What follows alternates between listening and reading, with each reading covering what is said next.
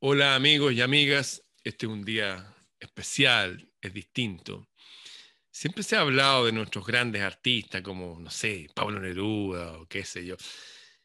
Pero resulta que hay artistas de talla a nivel mundial, no solamente conocidos, sino que admirados y que la gente en estas generaciones, debido, no sé, a que los medios de comunicación son dominados por los mismos que dominan el mundo, no tengo idea, pero el hecho de que hay gente poderosísima, grande entre nosotros, que es un gran ejemplo no solamente para estas generaciones, sino para todas las que van a venir en el futuro.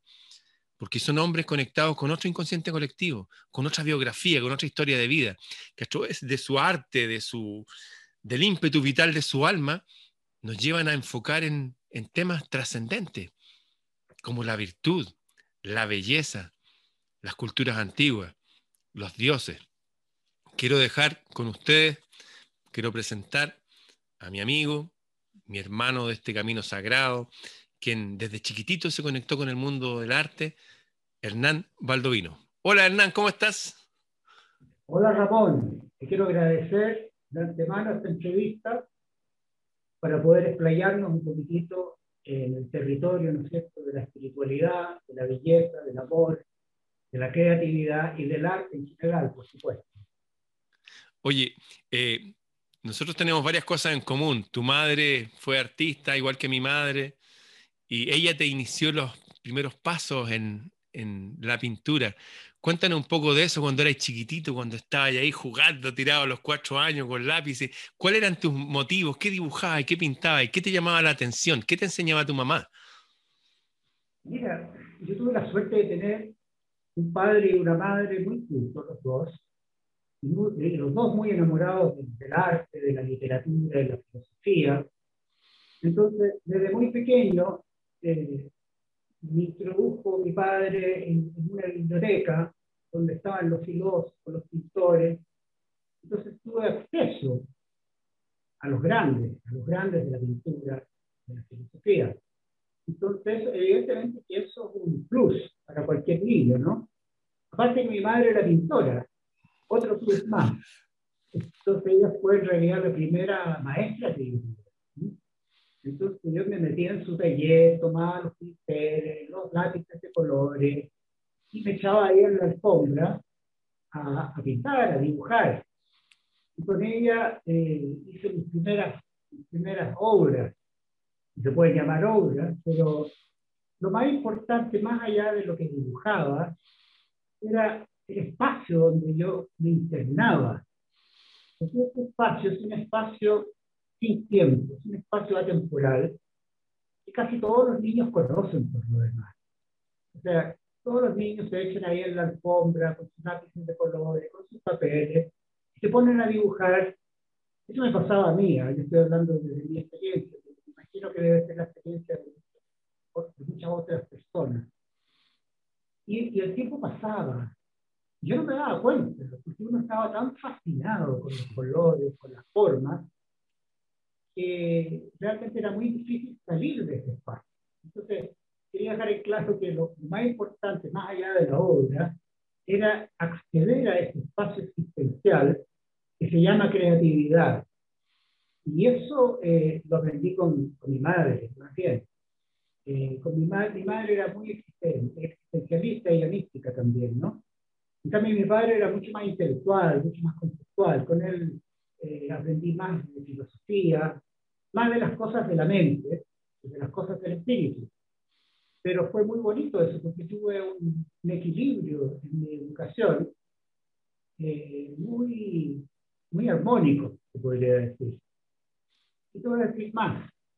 Nunca dejé de ser ese niño estaba echado en la alfombra, pintando y dibujando ese espacio me ha acompañado hasta el día de hoy. Hay una cierta inocencia eh, que no es conceptual, ¿no es cierto? Que no es mental. Eh, más bien es un, es un, espacio atemporal, como dije antes, o sea que el tiempo no interviene. Eh, y si existe algún tiempo como para definir ese tiempo, tendríamos que hablar de un tiempo de eternidad. Y en realidad Incluso eternidad implica un tiempo, por lo tanto tampoco está bien dicho, pero tenemos que hablar y definir con palabras, con un lenguaje, ¿cierto? Las palabras son conceptos. Y en ese espacio no existen los conceptos. Entonces no es fácil definir un espacio que es indefinible por las palabras, mi querido Ramón.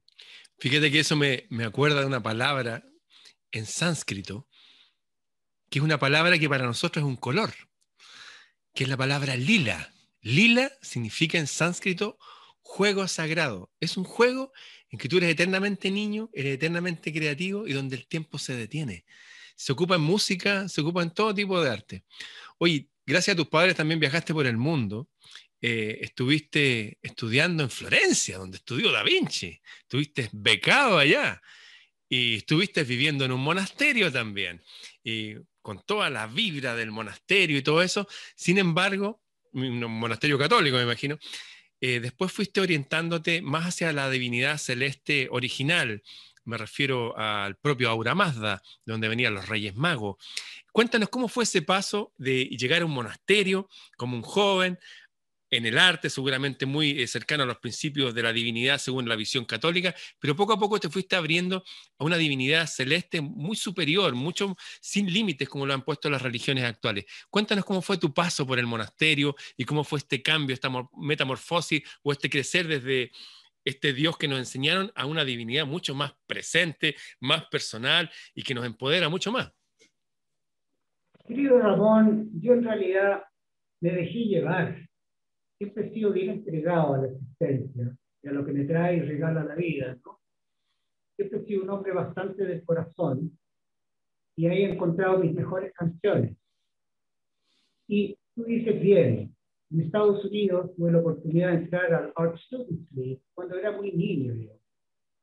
Antes de eso, entré a la academia de Chile, a la academia de Kurt Herder y de Totila Albert, el gran escultor que fue Totila, y Kurt Herder, que fue años más tarde decano de la Facultad de Bellas Artes de la Universidad de Chile. Yo estudié con él cuando yo tenía nueve años.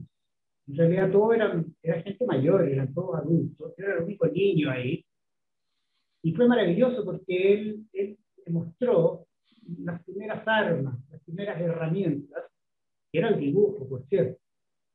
No puedo dejar de nombrarlo porque fue un gran pintor y un gran maestro también. Y Tótila, gran escultura que todos los chilenos lo deben conocer, que está frente a las torres de Tajamar, ¿no es cierto? Que es muy de la onda de la cultura en estilo de la Segunda Guerra Mundial, de alemana. Y Totila siempre me enseñó desde muy pequeño que yo quería ser un buen pintor. Me decía, si quieres ser un buen pintor, por supuesto, eres un niño, ¿no? Entonces tienes que saber dibujar muy bien. Porque para hacer escultura, para hacer pintura, hay que saber dibujar. El dibujo es el lenguaje de la pintura, el lenguaje esencial, la geometría sagrada, podríamos decir. Esa fue primer, mi primera aproximación hacia una didáctica histórica. Luego, por cierto, ya más grande, entré a la Academia de Bellas Artes de la Universidad de Chile. Y luego, más tarde todavía, antes de eso, en realidad, en Nueva York, entré al Art Students League, que era una de las mejores academias de arte en ese momento. Y luego, como una coronación, fue la Escuela de Arte en Florencia, donde tomé contacto con los grandes pintores renacentistas. Tomé contacto con la técnica esta a la veladura o velatura, que es la búsqueda de la luz a través de esta técnica. Es una técnica alquímica que eh, procesaban y se proyectaban en ella los pintores magos, como Da Vinci, que tú ya lo nombraste, ¿no es? Y antes que él, por cierto, los pintores flamencos como Van Eyck, Van der Goes, Van der Weyden. Y, en, en, Italia tuve la suerte de vivir en un monasterio de los sacerdotes dominicos, estos que se visten de blanco. Sí, con unas capuchas blancas, sí. Exactamente. Estuve viviendo en un monasterio del siglo XIV, un monasterio muy bonito, en una ciudad que se llama Caldine es una ciudad muy cerca de Firenze, de, la ciudad de Florencia, donde yo iba a estudiar. Iba a las clases todos los días. Pero fue maravilloso porque en ese monasterio, con esa tranquilidad maravillosa, pude preparar mi primera exposición en Roma, en, una, galería de arte que se llama Missione Latina, que era un palacio del siglo XVII, muy cerca de la Piazza Venecia.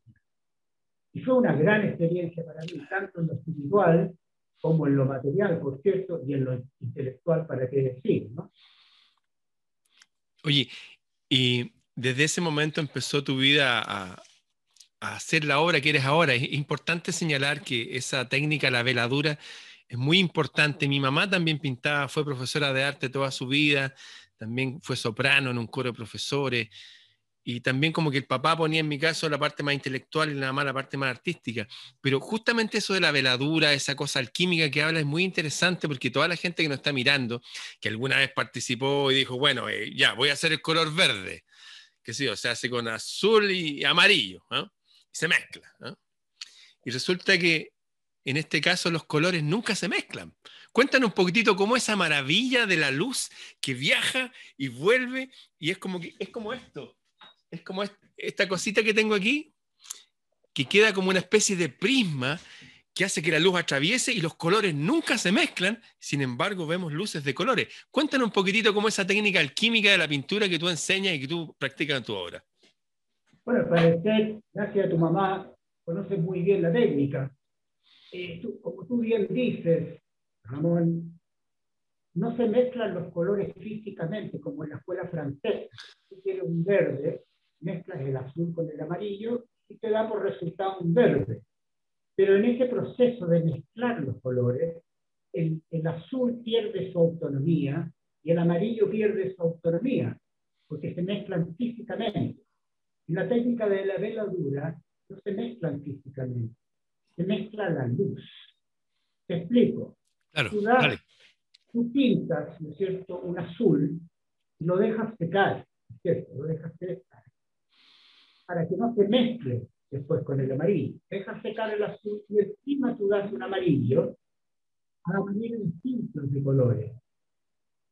La luz atraviesa este prisma, como tú bien dices, lo devuelve al espectador como un verde.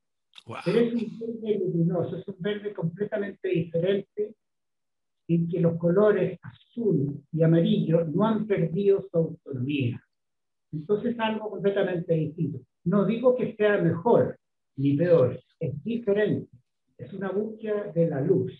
Y esto hago un hincapié también, porque la búsqueda de la luz no solamente se busca en la tela y en la pintura en este momento, sino que es una técnica alquímica en el sentido que tú buscas la luz interior. ¿cierto? Como los antiguos eh, alquimistas que buscaban el oro para transformar los, los metales básicos en oro, nosotros buscamos la luz. Ese es nuestro oro, la luz.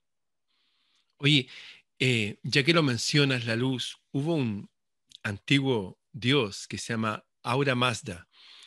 Esto está en un libro que se llama el Senth Avesta, que era de los antiguos persas, que para algunos se remontan al siglo VI a.C. y para otros miles de años atrás no se sabe cuándo apareció este Zaratustra o Zoroastro. Lo que sí se sabe es que de allá vinieron los tres reyes magos, que dijeron que iban a ser un hombre hacia Occidente, porque lo decían sus profecías, que iba a llevar este conocimiento del Dios de la luz a toda la humanidad. Y ese es Jesús, por eso fueron esos tres magis, esos tres sabios al nacimiento de Jesús, y le regalaron oro y todo para que se fuera a estudiar también, igual que tú te fuiste a Nueva York, a él lo enviaron a estudiar Egipto que era como el Nueva York de la época. Es, Jesús un tipo muy instruido. Él construía, qué sé yo, eh, no era solamente carpintero pensando en cortar tabla y pegar palos, sino que era dibujante, era geómetra, era matemático, porque tenía que hacer todos sus cálculos. Un carpintero era el que construía todo. Eh, en tu obra, a mí me maravilla, y esto tú no lo sabes, este, te lo voy a decir en este momento. Yo debo tener hace 20 años en mi altar un tríptico tuyo con tres pinturas y en la base de mi altar, que está, te lo voy, te lo voy a traer en un momento más. Y siempre me han acompañado, porque yo cuando lo vi hace muchos años atrás dije, wow, sin palabras, pero esto es importante, y no sabía por qué, y es importante. Y resulta que está la tradición más antigua de la divinidad, de nuestros verdaderos ancestros. ¿Cómo llegaste a, a, contactar con estos arquetipos? Porque tú pintas arquetipos, dioses, diosas, seres mágicos, seres poderosísimos que nos empoderan a nosotros y nos van a empoderar por generaciones. Cuando nos vayamos de este mundo, la obra que tú hiciste va a quedar para siempre, empoderando a nuevas generaciones. ¿Cómo llegaste a contactarte con esta, este conocimiento, con estos arquetipos? ¿Cómo llegaste a Zoroastro? ¿Cómo llegaste a todo este mundo mágico y maravilloso? Bueno, la verdad que esto no es, no es una visión conceptual, ¿cierto? Sino que es una visión interior que yo tuve desde niño. Me acuerdo que estaba yo en Nueva York, un día lluvioso, y estaba escuchando una polonesa de Chopin, del gran músico maravilloso, ¿no?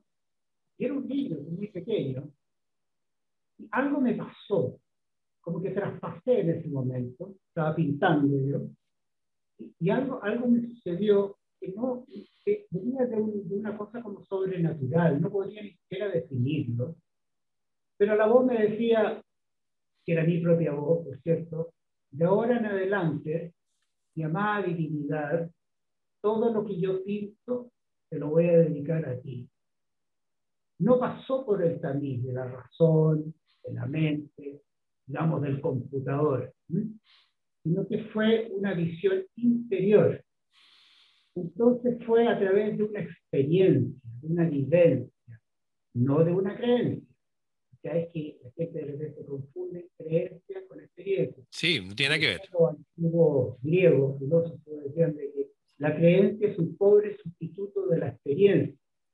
Acuérdate que para los eh, místicos panteístas antiguos, los que veneraban a los dioses, eh, los dioses eran energías que tú podías vivirlas, experimentarlas, no necesitabas creer en ellas sino que además, como eran experiencias, la experiencia es la que te transforma como ser humano.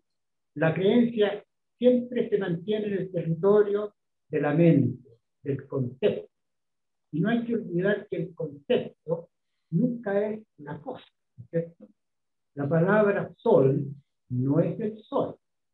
Entonces yo soy un místico existencialista en el sentido que yo prefiero pararme frente al sol y experimentar el sol. La palabra sol es un símbolo para que nos entendamos, nada más, es un concepto. Pero yo no vivo de los conceptos, ni la vida de nadie vive de los conceptos. Nosotros vivimos de la experiencia, de la vivencia. Entonces, estos dioses o arquetipos llegaron a mi vida a través de vivencias, ¿verdad? Y estas vivencias través del tiempo, ya cuando era más grande, al leer a, Carl Gustav Jung, por ejemplo, me enteré de que él, estos dioses antiguos, él los llamaba arquetipos psicológicos. Así es.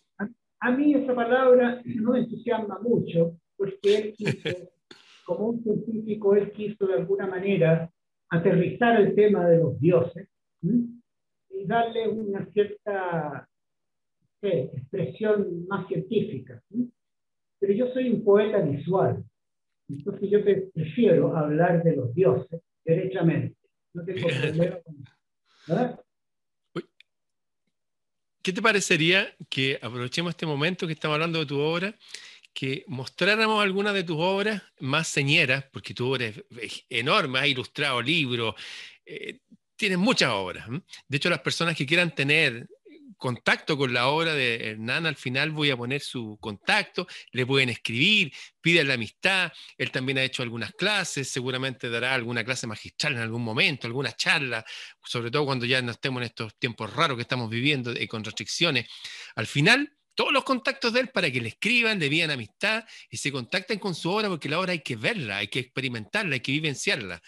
Eh, ahora vamos a mostrar algunos de sus cuadros más señeros que para que ustedes disfruten de esta maravilla, porque insisto, la técnica que él usa, que ya va mucho más allá de Da Vinci, que ya Da Vinci un icono viene mucho más atrás, esto de veladura, de poner, no es que él ponga una capita, se seca y otra, puede poner hasta 50 capas. Son días trabajando. De hecho, si ustedes miran las obras de perfil, se ven más gruesas. Es como esto, insisto, es como, es como un lente de contacto, por así decir, la realidad de los ojos de su obra, los ojos de los dioses, las esferas. Eh, yo vivo rodeado de cosas así. La realidad de todos los objetos es como pasar a otra dimensión. Ahora lo vamos a mostrar en 2D, ¿ah? lo que se ve en la pantalla, igual se va a ver bien, pero los invito a conocer su obra de verdad. Cuando vuelva a las exposiciones de Hernán Baldovino, a nuestros museos de arte y todo, tienen que ir a verla, tienen que estar ahí, tienen que conocer a Hernán, porque él no es solamente un artista chileno, un artista que encarnó aquí y que está volviendo a la vida todos estos conceptos antiguos que son muy importantes, sobre todo para estos tiempos que vivimos. Cuéntanos, Hernán, ¿qué obra te gustaría que las personas vieran ahora en este momento? Mira, hay ciertas obras que son emblemáticas por ejemplo, el dios Caligastía. El dios Caligastía, cuéntanos de este dios.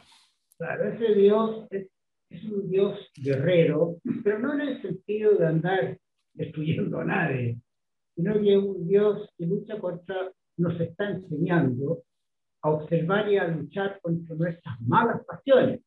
Ya. Porque la, la, pasión es interesante, porque es un combustible, ¿no es cierto?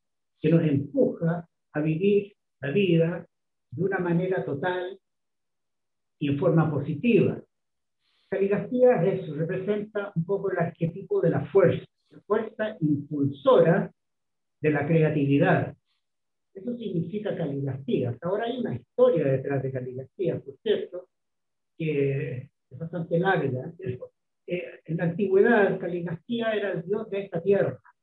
Luego fue eh, reemplazado por un ángel. Creo que fue el ángel Rafael, me parece, o, Miguel, no me acuerdo en este momento. Pero antes esta tierra estaba protegida por este dios Caligastía. Entonces a mí me llamó mucho la atención. ¿eh? Y este es uno de los cuadros que, me encanta. Y él aparece ahí con su escudo y, con su, y en el escudo está impreso eh, su, su, amigo, ¿no es cierto? Que es una especie de dragón que lo ayuda en sus batallas en contra de las bajas pasiones, podría decir, ¿no? Y la purificación es un Dios purificador.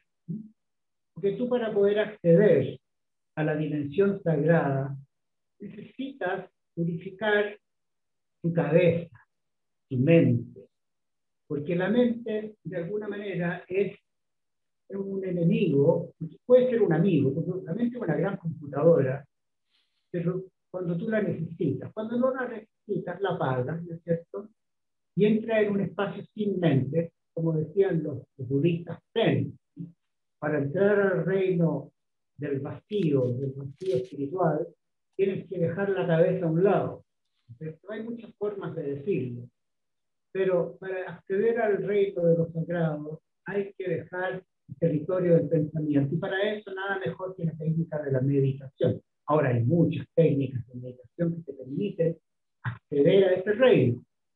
Había una santa cristiana maravillosa que se llamaba la Santa Teresa de Ávila, ¿cierto? Por ahí por el siglo XII creo que era, que ella catalogaba y definía la mente como la loca de la casa. de repente, la loca de la casa se empieza a hablar y a pactar y, está siempre con, un, con este discurso, ¿no cierto?, mental que nos acompaña todo el día. Pero se ha comprobado los grandes maestros iluminados de que casi el 90 o más, más del 90% de los pensamientos durante el día son absolutamente inútiles. Entonces, la computadora hay que usarla cuando es necesario. Es como decir, por ejemplo, cuando yo estoy sentado, no sigo moviendo las piernas, ¿no es cierto? ¿Para qué? Estoy sentado. Las piernas las uso cuando necesito caminar. Lo mismo pasa con la mente, que es un gran computador, pero no la necesitamos todo el día, sobre todo si quieres acceder al mundo espiritual a través de la meditación, la oración, etc. Cuéntanos un poco porque tu obra, al, uno se pierde en ella, o sea, está ahí, oh, y de repente uno está ahí y pasaron minutos y está ahí. Eh, uno entra como en otro espacio-tiempo, hay algo ahí, es como que los símbolos impresos en ella, los colores, la alquimia celeste puesta ahí en este mundo 3D, algo pasa con nosotros y entramos en un espacio distinto de calma, de quietud, hay una palabra para ese espacio de quietud interior, de serenidad. ¿Nos puedes hablar de ese concepto que viene impreso, implícito en lo que tú haces? Es una palabra de la tradición griega que se llama ataraxia. Ataraxia. Es un concepto precioso, es un concepto porque tengo que hablar ahora en este momento, estamos conceptualizando con palabras, no hay otra manera. Sí. Pero está indicando un estado de la conciencia que se llama eh, específicamente, significa imperturbabilidad de espíritu. Oh. Es que tu espíritu, y tu, bueno, tu mente más bien, está como una taza de leche, ¿cierto? En calma, tranquila. Y ese estado, de alguna manera, se relaciona con los, con los estados creativos, con la acción creativa propiamente tal. Cuando tú estás en una acción creativa, cualquiera que sea, una acción creativa no necesariamente puede ser estar pintando o haciendo música. Tú puedes estar lavando un plato y hacerlo creativamente. ¿Qué significa hacerlo creativamente? Hacerlo con toda tu atención puesta en lo que estás haciendo. O sea, no estás en tu cabeza, sino que estás en lo que estás haciendo en ese momento y lo estás haciendo lo mejor que puedas. Estás poniendo toda tu creatividad, tu inteligencia en lavar ese plato o barrer o lo que sea. Cualquier acción tú la puedes transformar en ataraxia. Ataraxia. Todo, depende de la actitud que tú tengas frente a esa acción. Porque no necesariamente es un acto de pintar. El arte. Ahora el arte es maravilloso porque tú puedes acceder a otro arquetipo o a la diosa de la belleza, ¿no es cierto? La belleza propiamente tal, eh, que es algo sagrado para mí. Por ejemplo, nunca he entendido por qué la palabra estética es la teoría de la belleza. La belleza no es ninguna teoría, en absoluto. Es una experiencia. De hecho, tiene que dejar de ser una teoría, o un concepto, para transformarse en una experiencia. Porque cualquier individuo que esté frente a la belleza, que tenga sensibilidad, que esté abierta a ella, va a ver su vida transformada, porque la belleza es algo sagrado. La belleza no tiene que ver con una cosa conceptual, no es una idea la belleza. La belleza te transforma tu existencia, te traspasa, hace que tu vida sea mucho más perceptiva, tus ojos se hacen perceptivos y puedes percibirla no solamente en el arte, la belleza la puedes percibir en cualquier lugar. Porque esa belleza, al igual que el amor, que es otro arquetipo psicológico, tiene muchas caras.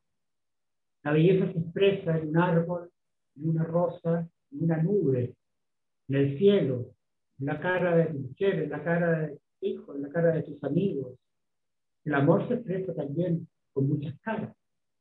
Por eso los panteístas antiguos le ponían muchas caras a los dioses. Los dioses tienen miles de caras. Y eso al parecer a muchos les molesta o se asustan. A mí no me asustan porque sé que Dios está en todo. Tú no puedes decir Dios está aquí, pero no está allá. Dios es manifestación, es presencia, como decía el gran filósofo romano Séneca. Séneca, ayer hablé de Séneca, sí. Júpiter decía, eh, uno de sus discípulos decía, ¿cómo puedo acceder, cómo puedo invocar yo a mi buen Dios Júpiter? ¿Cierto? Júpiter. ¿no? Tienes que decir con todo tu corazón, con toda tu alma, decir, Júpiter Olympicus Stator Est. ¿Qué significa en el fondo, la esencia de eso? Tú estás aquí. Dios es presencia, o diosa, como quieras llamar. A mí me gusta más la palabra divinidad porque la palabra divinidad incluye lo femenino y lo masculino. Sí, buena idea.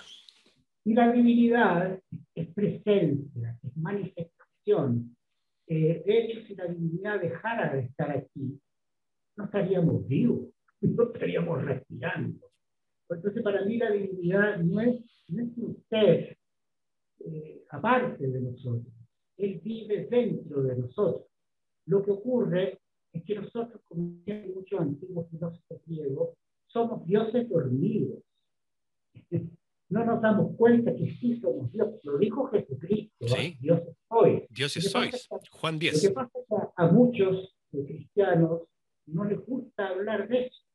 Pero Cristo sabía muy bien lo que estaba diciendo. Sí. Somos dioses, pero somos dioses en pañales. No hemos despertado. Nosotros somos una semilla, ¿cierto? Somos un potencial.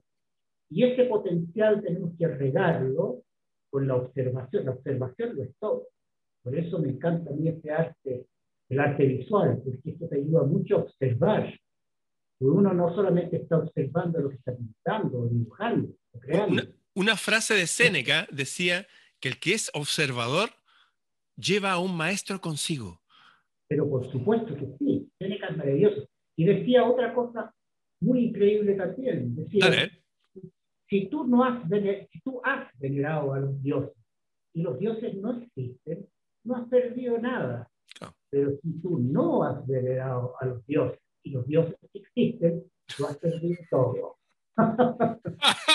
¡Qué buena frase de Séneca! Oye, Maravilloso.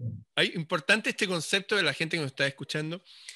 Eh, Hernán dijo algo, ataraxia. Yo creo que es una palabra para que busquen, un concepto para que eh, integren. En, los budistas tienen algo parecido que es upexia, que es estar en una serenidad, no solamente de la cabeza, sino del alma, de las emociones. Es un estar en paz, imbuirse en paz, en serenidad. Y otra cosa que, hemos mencionado en esta conversación tiene que ver con el aspecto de, la divinidad. Y de hecho la palabra Dios es un plural, no es singular. Ustedes pueden ver, ustedes personas monoteístas, y está bien, que la, toda la Biblia del mundo dice, hagamos al hombre conforme a nuestra imagen y nuestra semejanza. Y después cuando hicieron la famosa Torre de Babel, ya sea un mito, sea o no, dice, aquí es que el ser humano es como uno solo. Descendamos pues y confundámosle. Eh, la palabra Dios es un plural. ¿Y qué significa la palabra Dios? Justamente lo acaba de mencionar eh, Hernán. Significa, viene de Zeus, que significa aire luminoso. De hecho, en los dioses de Persia, eh, Aura Mazda significa también eh, aire luminoso. Todo tiene que ver con la luz y ese aire que lo llena todo. Por lo tanto, aquí no estamos hablando de algo que vaya en contra del cristianismo, todo lo contrario. Está absolutamente en, en armonía con el cristianismo original y esto incluye todos los seres divinos que hay. Acuérdense que no solamente estaba esta divinidad única, de la cual habló ahora Mazda, fue uno de los primeros monoteístas, igual que en el antiguo Egipto, Akenatón. Bueno, sino que hablaba que hay como distintas esferas eh, divinas. Están, hay ángeles, hay mensajeros, hay toda una familia divina. Una que, jerarquía. Sí, y que, eh, claro, y que se encierra en este concepto Dios, que es un plural. No lo estoy diciendo yo, estoy compartiendo la etimología de la palabra. Así que invito a todos los amigos a meterse en estos temas a estudiar. Oye, veamos otra obra tuya. ¿Cuál otra?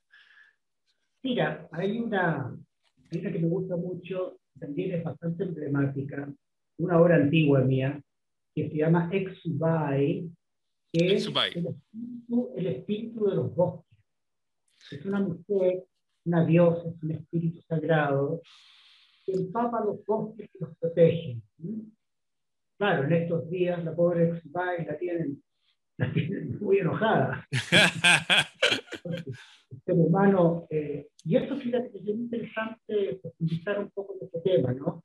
Esto de creer que Dios no está en un lugar, pero sí está en otro, los panteístas lo tenían muy claro. Dios está en los árboles, está en la madre naturaleza. Y por eso es una, la idea panteísta es mucho más ecológica. Porque antes de cortar un árbol, tú estás cortando lo sagrado. Pide disculpas primero, antes de cortar el árbol. Porque si tú crees que el árbol está separado de Dios, entonces no es sagrado. Entonces puedes cortarlo, puedes cortar millones de voces si quieres. Pero es que no es así. El árbol es sagrado. Ten cuidado. Le disculpa. El venado, antes de liquidarlo, los antiguos vikingos, antes de matar un venado, le pedían disculpa. ¿Por qué? Porque tenían que alimentar a su familia, ¿cierto? pero todo es sagrado. Entonces, esta idea del monoteísmo, que fue, más o menos dicen, inventado por, por las tres religiones occidentales, ¿no es cierto? El, el, Islam, el judaísmo, el cristianismo, eh, no es así. Todas las grandes religiones panteístas, como el brahmanismo en la India, como el taoísmo en China, etcétera, etcétera, etcétera, como los griegos, como los romanos, todos tenían un Dios supremo. Si no, pregúntenle a Pitágoras, o la mónada. O sea, todos tenían un ser supremo y ese es el símbolo del uno y perfecto. Lo que pasa es. que el uno, el uno y perfecto, nadie lo puede negar eso. Entonces, esta cosa de que, que el Dios único y perfecto fue inventado siglos después, eso es una ignorancia, eso, no, es, no es cierto, eso no es verdad. El uno y perfecto y el Dios supremo siempre se conocían entre los pueblos panteístas, ¿cierto? Oye, es interesante como seguramente todos ustedes se están dando cuenta de lo que están escuchando y viendo esta conversación. Aquí no estamos junto a un artista, un pintor. Eh, Nan Baldovino está lleno de cultura, de filosofía, de amor a la sabiduría. Y en estos tiempos oscuros que vivimos, esto va a ser esencial.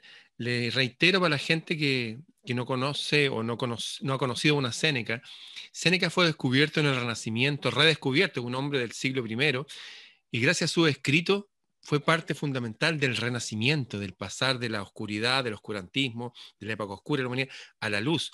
Por lo tanto, todos estos conceptos no son parte de una conversación que estamos teniendo ahora. Estos conceptos vienen viajando hace miles de años y ahora lo están haciendo a través de nosotros y van a seguir a través de ustedes y todos los que van a venir. Y gracias a la divinidad que están impresos en arte, en belleza, en las palabras de Séneca y también en la obra de Hernán Baldovino, de acá, del sur del mundo, en Santiago de Chile. Hernán, cuéntanos otra obra que quisieras comentar, alguna que, sea importante que la gente vea ahora y que para comentar.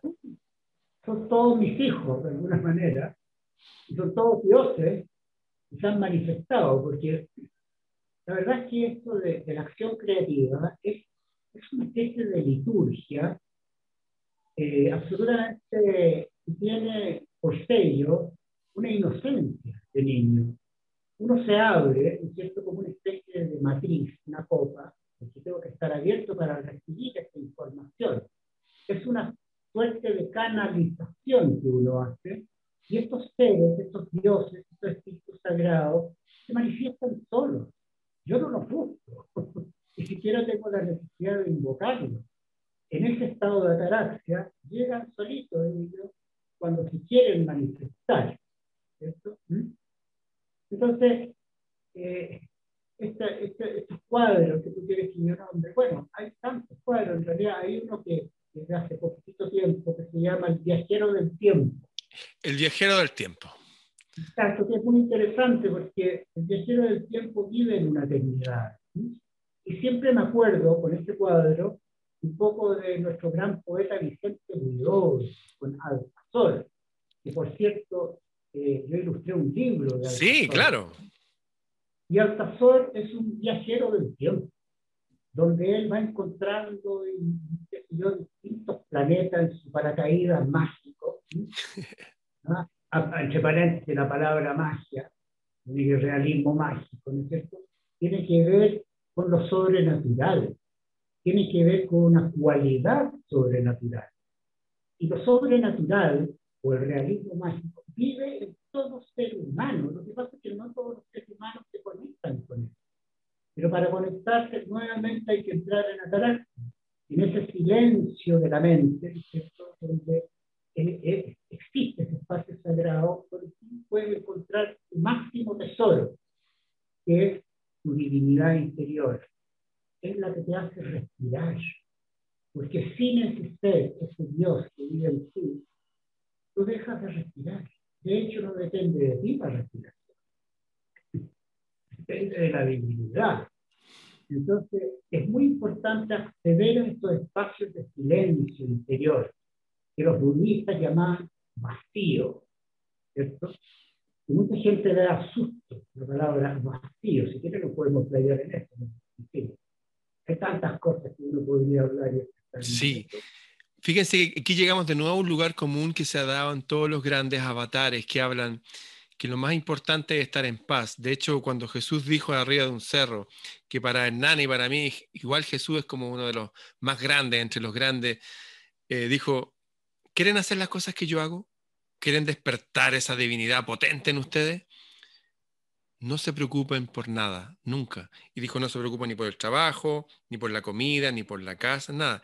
Y después, ¿sabes lo que hace? Lo mismo que dijo Hernán.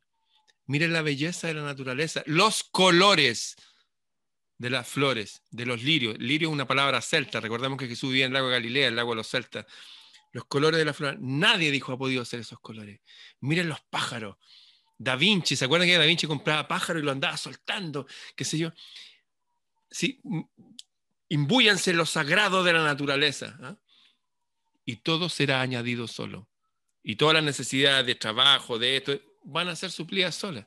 Es como lo que acaba de decir Hernán, él no necesita invocar, no, llegan solos, porque él busca esos espacios de silencio y su obra habla por él.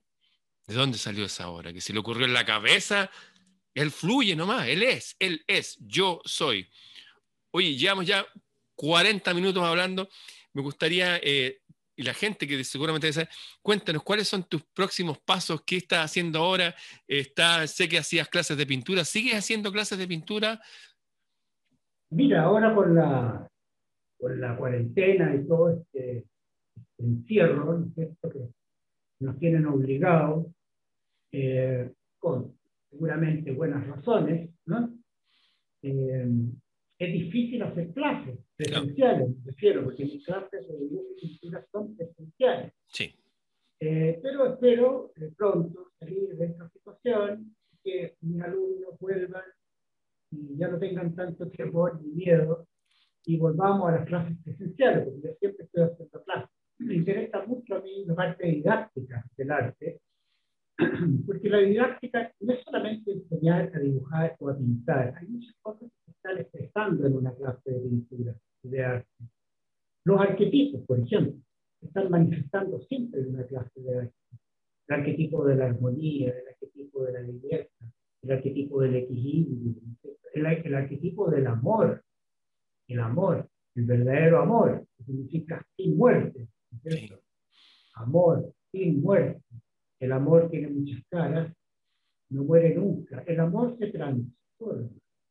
Por ejemplo, cuando se habla de la pareja, muchas parejas creen que se separan, porque creen que el amor ha desaparecido. Muchas veces no es así, sencillamente el amor se transforma en otra cosa. El amor no puede morir, porque es sagrado, y lo sagrado no muere nunca. Entonces tenemos trastocados estos conceptos que no entendemos. Pero hay que profundizar. A mí me interesa mucho la etimología, qué significado la palabra. Y la palabra tiene un espíritu que la anima también, no hay que olvidar, que los griegos llamaban el famoso neuma, ¿no es cierto? El espíritu. El espíritu de la palabra. Entonces hay que tener cuidado con las palabras que uno pronuncia, porque llevan consigo una energía poderosa. Y si uno no sabe lo que está diciendo, bueno, hay que despertar, ¿cierto? sí. Oye, qué bueno que toca ese punto. ¿Qué nos podrías decir? Porque yo he hablado de esto últimamente. ¿Qué nos podrías decir tú de lo que sabes de la palabra persona? Bueno, la palabra persona es una palabra que significa máscara. El sonido detrás de la máscara es una palabra griega que se usaba mucho en el teatro griego, estaban las famosas máscaras. Claro nosotros estamos viviendo, ¿qué es lo falso? ¿ah? Porque una máscara siempre es falsa. Está tapando tu verdadera cara. Entonces la palabra persona no es una palabra muy bonita. Adecuada. Estamos, viviendo en una sociedad en que nosotros le rendimos culto a la personalidad. O sea, no sabemos lo que estamos diciendo. En el fondo estamos diciendo cuando una persona oye, qué, buena personalidad tiene esta persona. Qué buena máscara. Qué buena máscara tiene. A mí me gusta más la palabra individuo que expresión. ¿Qué significa individuo? Indivisible. Bien. Entonces, hay que dejar de ser persona a medida que vas evolucionando, es decir, vas dejando tus máscaras, porque las máscaras son inconscientes a todo esto. ¿eh? No es que una persona sepa que tiene una máscara para una cosa y una máscara para otra, es inconsciente. Son, son programas que uno lleva consigo desde niño, ¿verdad? Pero la palabra individuo es un ser indivisible, o sea, un ser entero, un ser total. ¿no? Bien. Tú, tú, a un ser total no lo puedes engañar, es muy difícil. Pero un ser que lleva máscara, otro ser que lleva otra máscara, te puede engañar con tu máscara. Y Claro. tú puedes engañar al otro con tu propia máscara. ¡Ay, O qué, sea, buen- qué buena analogía! Excelente, excelente. Pues llevamos de engaño en engaño. Entonces la palabra individuo me gusta muchísimo más. Hay que dejar de ser persona y transformarse en un individuo. En Muy bien. total.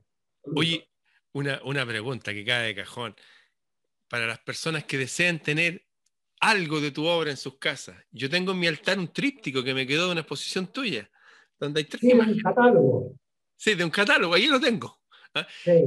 Eh, y las personas que quisieran tener tu obra en su casa, eh, ¿tú tienes eh, copias de tu obra? ¿Vendes copias de tus obras? ¿Hay un lugar donde puedan comprar copias de tus obras? Porque imagino lo original es imposible, pero tener algo, algo en su casa, ¿dónde podrían obtener eso? No, por supuesto. Mira, yo, mi obra está a la venta, tanto originales al óleo, como dibujos originales también, como grabados, Grabado, y es. como producciones también.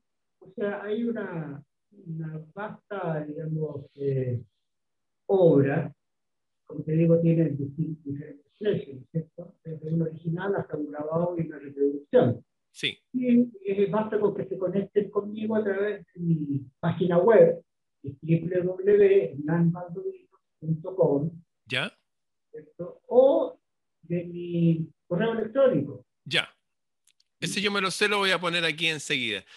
Oye, Hernán, ya estamos en la hora, estamos casi listos, han pasado 50 Rápido minutos. tiempo, ¿no? Oye, 50 minutos pasaron así.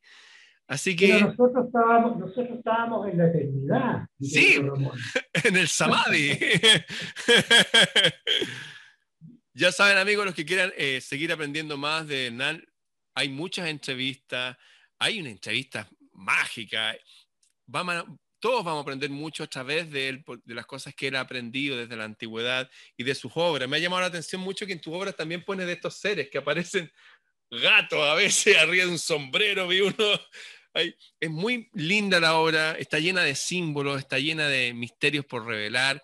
Y para todos los que quieran seguir aprendiendo, le- les recomiendo que le pidan amistad a, a Hernán y que le escriban, y los que quieran tener su obra, bueno, hay hasta unos libros ilustrados por él, está este libro de... eh, el cual- ¿cómo se- Alcazor. el Altazor, pero hay otro más que ilustraste. Claro, los 20 poemas de amor de, Sí, de Pablo Neruda, el libro El panteón de los dioses olvidados. ese libro también. Bueno, Ah, O, o el de Khalil Gibran también, el gran poeta. muy libanés. verdad, qué gigante. El profeta, el Sí, lo vi en una feria de antigüedades. Jalil Gibran, ilustrado por, por Baldovino. Esas son cosas que vamos a heredar a nuestros descendientes. Les animo entonces a que lo busquen, vean su obra. Aquí con esta que vimos ya tenemos una buena pincelada de qué se trata todo su, su arte, la belleza intrínseca en él. Y eso será hasta otro día. Oye, un gran abrazo, amigo Hernán, y será hasta otro día. Querido Ramón, muchísimas gracias por esta entrevista. Me encantó conversar contigo. Eh, eres un ser muy abierto y estás bastante, como dicen los, los gringos, Contact High. Estás conectado con lo elevado. Me encanta esa frase. Gracias. Te pido un gran abrazo, compadre. Nos vemos pronto. Gracias a ti.